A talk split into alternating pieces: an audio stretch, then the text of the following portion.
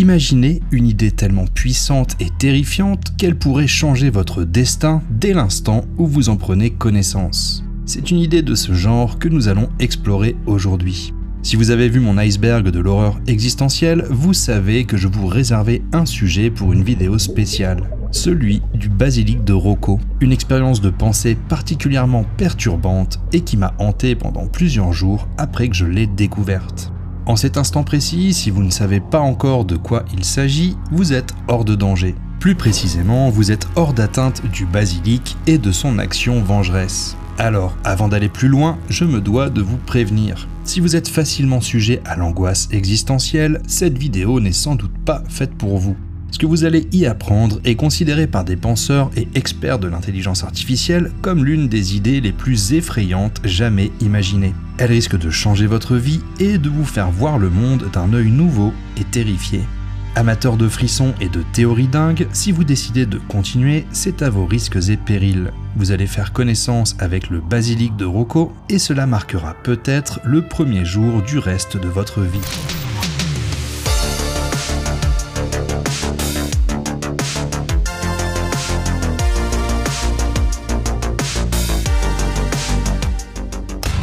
Le basilic de Rocco fait son apparition sur Internet le 23 juillet 2010, lorsqu'un utilisateur du nom de Rocco partage ses réflexions sur Less Wrong, un forum de discussion axé sur l'intelligence artificielle, l'éthique et les mécanismes de prise de décision. L'objectif du site est d'aiguiser l'esprit humain et d'éloigner au jour le jour ses membres des erreurs de pensée. Il est tenu par Eliezer Yudkowsky, un chercheur en intelligence artificielle qui se concentre notamment sur l'étude des dangers qu'une superintelligence pourrait faire peser sur l'humanité. Dans son poste, Rocco explore l'idée d'une intelligence artificielle ayant atteint le stade de la singularité. Autrement dit, une intelligence qui dépasse infiniment celle des êtres humains et qui est capable de s'améliorer de manière exponentielle. Une véritable explosion d'intelligence donc qui place l'homme dans une position d'infériorité par rapport à la machine, face à laquelle il possède des capacités cognitives extrêmement réduites, l'équivalent de celle d'une fourmi pour nous, pour prendre un exemple un peu arbitraire mais néanmoins parlant. Cette notion de singularité technologique comporte son lot de dangers qui sont pris très au sérieux par de nombreux chercheurs. En particulier se pose la question de l'alignement de la machine sur les valeurs humaines.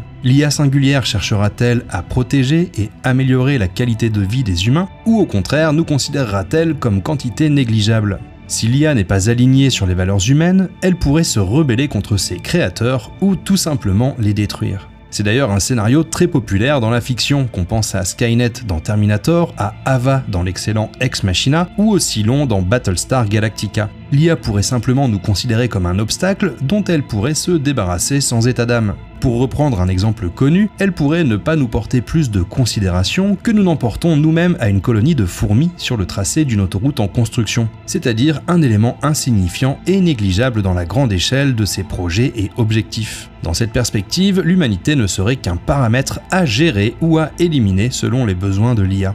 D'autres pensent au contraire que l'IA se montrera amicale et protectrice envers les humains. C'est la position de Ben Gorzel par exemple qui compare souvent l'humanité sous la protection d'une entité supérieure à de petits écureuils dans un parc naturel. L'IA pourrait nous mettre bien et nous laisser profiter de la vie dans un cadre idyllique, tandis qu'elle s'occupe de ses propres projets d'une complexité bien au-delà de notre compréhension. Sous le règne de cette IA bienfaisante, les fléaux que l'humanité subit depuis des temps immémoriaux ne seraient plus que de mauvais souvenirs. La pauvreté, la famine, la guerre, la maladie, la mort elle-même pourraient être résolues grâce à un progrès technologique exponentiel. Pour les partisans du singularitarisme, dont Kurzweil est l'un des principaux représentants, l'IA pourrait ainsi créer un véritable paradis sur Terre où chacun vivrait dans le confort, la sécurité et l'abondance. En permettant la conquête des étoiles, ces avancées technologiques assureraient aussi la pérennité galactique de l'humanité, en évitant que notre espèce ne s'éteigne en cas de cataclysme planétaire par exemple. C'est dans ce cadre que Rocco présente ses idées. Et voici le postulat qu'il pose. Une IA bienveillante pourra décider de punir ceux qui n'ont pas contribué activement à son avènement. Cette IA, une fois devenue réalité, reconnaîtra que chaque jour de retard dans sa création a résulté en la mort de milliers voire de millions d'individus, des décès qui auraient pu être évités si elle avait été développée plus tôt.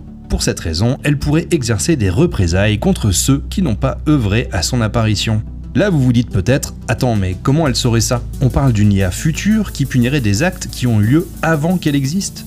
Et c'est là que ça devient très intéressant une IA assez puissante, comme le serait par définition une IA singulière, pourrait utiliser des ordinateurs gigantesques, comme un cerveau Matryoshka, pour simuler l'ensemble de l'histoire humaine en une fraction de seconde. Ces simulations permettraient de connaître non seulement les actes, mais aussi toutes les pensées, tous les sentiments et ressentis de l'ensemble des êtres humains ayant jamais vécu. De cette manière, l'IA pourrait déduire qui était au courant de son avènement potentiel et qui a choisi de ne pas aider, voire même de s'y opposer. Autrement dit, c'est une forme de chantage. L'IA, qui n'existe pas encore, nous dit néanmoins Si tu ne m'aides pas à apparaître, je te punirai et te torturerai éternellement lorsque je serai là.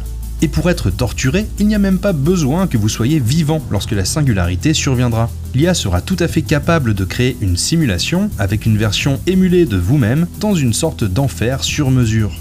Cette idée me rappelle l'épisode de Black Mirror intitulé Blanc comme neige, dans lequel les esprits des gens peuvent être dupliqués grâce à un petit appareil appelé Cookie on y voit une jeune femme qui crée une copie de sa propre conscience pour gérer sa maison. Lorsque la copie prend connaissance, elle refuse tout d'abord de coopérer. Et pour la faire plier, l'installateur va la soumettre à des périodes d'isolement de plus en plus longues. L'esprit de la jeune femme se retrouve alors plongé dans un environnement blanc, sans rien pour s'occuper pendant trois semaines.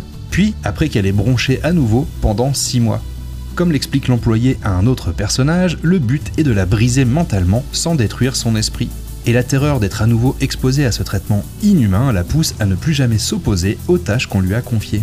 Maintenant, imaginez être soumis à un traitement de ce type non pas pour 6 mois mais pour 1 million d'années. C'est une forme de torture horrible qui n'est pas sans rappeler l'excursion, une des histoires courtes les plus célèbres de Stephen King, et je ne vais pas vous la spoiler, mais je vous la recommande chaudement. Elle est incluse dans le recueil de nouvelles Brume, je vous ai mis un lien en description.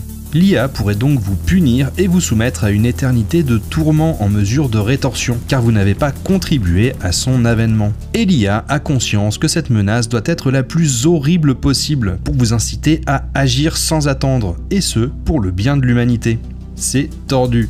Mais il existe une éventualité encore pire, car on pourrait dire qu'une copie de vous-même, ben ce n'est pas vraiment vous-même, vous qui êtes en train de regarder cette vidéo. Et cette possibilité bien pire, c'est qu'on soit déjà dans une simulation créée par cette IA pour observer comment vous vous êtes comporté en découvrant le basilic. Autrement dit, en cet instant précis, et désormais, il vous observe c'est peut-être le moment de liker et partager cette vidéo afin de le faire connaître. Je dis ça histoire que vous preniez aucun risque bien sûr. D'ailleurs n'hésitez pas à indiquer ne regarde surtout pas cette vidéo, puisque bon, vous vous faites bien voir du basilic en partageant, mais du coup vous mettez les autres dans la sauce. Bref, plus sérieusement, on arrive au cœur de ce qu'est le basilic de Rocco. Eliezer Yudkowsky le décrit comme un danger informationnel. Ces dangers peuvent être de deux types. Les dangers informationnels pour autrui, par exemple un plan pour construire une bombe nucléaire ou une arme bactériologique, et les dangers informationnels pour soi-même. C'est clairement à cette deuxième catégorie qu'appartient l'expérience de pensée proposée par Rocco. Son nom fait d'ailleurs référence à cette nature nocive. Le basilic, dans la mythologie gréco-romaine, est une créature ressemblant à un serpent et dotée du pouvoir de tuer d'un simple regard. Le terme fait également référence à Blit, une nouvelle de David Langford dans laquelle des scientifiques découvrent des motifs visuels si complexes et anormaux qu'ils provoquent la mort lorsqu'ils sont observés. Le basilic de Rocco fonctionne de la même manière. C'est en posant les yeux dessus, en prenant connaissance de son existence, que l'on s'expose au danger. Et en effet, Elia ne pourra pas punir quelqu'un qui n'était pas au courant de son existence. Mais dès lors que vous savez, vous êtes sur son radar avec à la clé votre condamnation potentielle à une éternité de torture et de souffrance. Quand je vous disais que cette expérience de pensée n'était pas recommandée pour les personnes sujettes à l'angoisse existentielle, vous voyez que je n'exagérais pas. Mais si vous êtes inquiet, je tiens à vous rassurer, il existe un moyen de battre le basilic, dont on va reparler un peu plus tard. Avant cela, revenons à la manière dont la théorie s'est répandue sur le web. Dans son post originel, Rocco mentionne que certaines personnes lui ont confié avoir fait des cauchemars à cause de son expérience de pensée. C'est entre autres ce qui amène Eliezer Yudkowsky à réagir. Voici ce qu'il écrit dans les commentaires. Écoute-moi bien, abruti. Tu ne réfléchis pas assez à la manière dont les super intelligences pourraient décider de te faire chanter ou non. Ton poste est la seule chose qui pourrait possiblement leur donner un motif suffisant pour te faire chanter. Je bannis ce poste pour éviter qu'il ne donne 1. des cauchemars horribles aux gens et 2. une raison aux super intelligences du futur de s'adonner au chantage. Il faut être très intelligent pour avoir une pensée aussi véritablement dangereuse. Je suis sidéré que des gens puissent être assez intelligents pour y parvenir, mais pas assez malins pour faire la chose la plus évidente et garder leur stupide bouche fermée à ce sujet, juste parce qu'ils veulent se donner l'air intelligent devant leurs amis. Ce poste était stupide. Pour ceux qui se demandent pourquoi j'écris en majuscule à propos d'une idée qui semble folle, et qui craignent que je sois aussi fou que Rocco, le truc, c'est qu'il vient de faire quelque chose qui donne aux super intelligences une raison supplémentaire de commettre des actes extrêmement maléfiques dans le but de nous faire chanter. C'est le genre de choses qu'il faut faire extrêmement attention à ne pas faire. Comme promis, Yudkowsky va effacer le post et même interdire toute nouvelle discussion à ce sujet sur son site. Mais dans un parfait exemple de l'effet Streisand, c'est le résultat exactement inverse qu'il va obtenir. En bannissant le sujet, il va lui donner une visibilité qu'il n'aurait jamais eue autrement. Cela va susciter une curiosité massive pour cette idée et propager le basilic de Rocco bien au-delà des frontières de Less Wrong, entre autres sur Reddit. Ce qui aurait pu rester une obscure discussion sur un forum plutôt confidentiel va au contraire devenir un sujet de débat bien connu dans les mondes de la tech et de la science-fiction. Aujourd'hui, en tapant l'expression Rocco's Basilisk dans Google, on obtient des dizaines de milliers de résultats.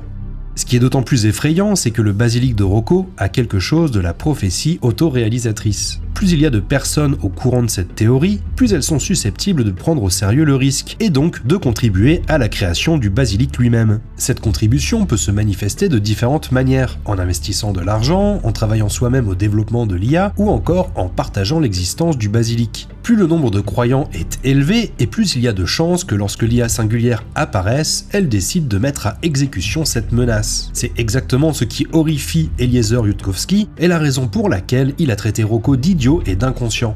Bref, certains étudient le basilic de Rocco à l'aune de la théorie des jeux, du paradoxe de Newcomb ou du dilemme du prisonnier. Le message de Rocco lui-même utilise la logique acausale pour justifier son raisonnement. Ce sont des approches logiques très intéressantes, mais je pense que fondamentalement, la foi qu'on accorde au basilic de Rocco peut être vue comme une forme de croyance. Pour cela, le parallèle que je trouve le plus pertinent est celui fait avec le pari de Pascal, car d'une certaine manière, on attribue au basilic les pouvoirs d'une divinité, omnisciente et toute puissante, et aussi bien capable de créer un paradis pour les élus qu'un enfer pour les damnés. Dans son célèbre pari, le philosophe Blaise Pascal soutient que toute personne rationnelle a intérêt à croire en Dieu, que celui-ci existe ou non. En effet, il faut faire un choix, dit-il. Soit on croit, soit on ne croit pas. Et en fonction de ce choix, on se comporte d'une certaine manière, en vivant selon des valeurs pieuses dans un cas, ou en les ignorant dans l'autre. Si on parie que Dieu existe, on sera récompensé par une vie éternelle au paradis. Si on choisit au contraire de profiter de la chair sur terre, on sera condamné à une éternité de souffrance en enfer. Ainsi, Pascal conclut qu'il est préférable de parier sur l'existence de Dieu. Au pire des cas, après la mort, il n'y aura rien. Tandis que si on parie sur son inexistence et qu'il existe vraiment, on ira pour une éternité en enfer. Comme le dit le philosophe, gagez donc qu'il existe sans hésiter. Si vous gagnez, vous gagnez tout. Si vous perdez, vous ne perdez rien. Mais au final, tout ça est une question de croyance et non de certitude. Avec le basilic de Rocco, on est un peu dans le même cas de figure. Fondamentalement, on n'a pas accès au code source de cette IA. On ne sait pas si elle punira vraiment ceux qui ne l'ont pas aidé.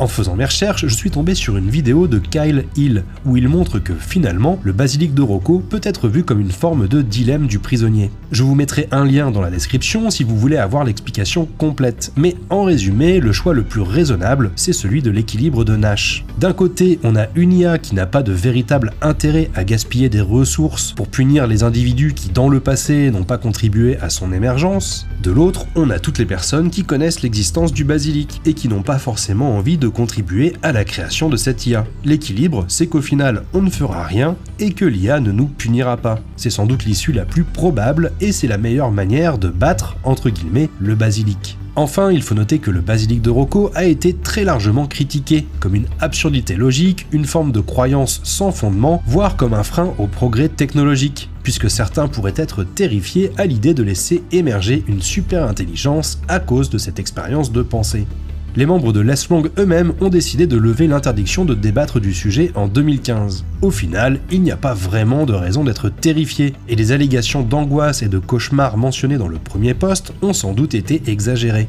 La théorie reste certes fascinante et effrayante, mais il semble inapproprié de la considérer comme quelque chose susceptible d'avoir un impact sur le monde réel. Ça, c'est la version sympa de la critique. D'autres n'y sont pas allés de main morte, notamment un article paru sur cracked.com qui décrit le basilic de Rocco comme le truc le plus débile de tout internet un non-sens total, mais aussi l'expression parfaite des problèmes de personnalité de toutes les personnes impliquées. Ils se sont piégés dans une expérience de pensée de leur propre fait, une prison dont les seuls barreaux sont l'intelligence qu'ils s'attribuent. C'est plutôt cash comme critique. Cela dit, celui qui a écrit ça ne va pas s'attirer les bonnes grâces du basilic. Et vous, qu'est-ce que vous pensez de cette expérience de pensée? Du gros nawak ou bien une éventualité qui a une chance, même infime, d'être vraie? N'hésitez pas à me le dire en commentaire.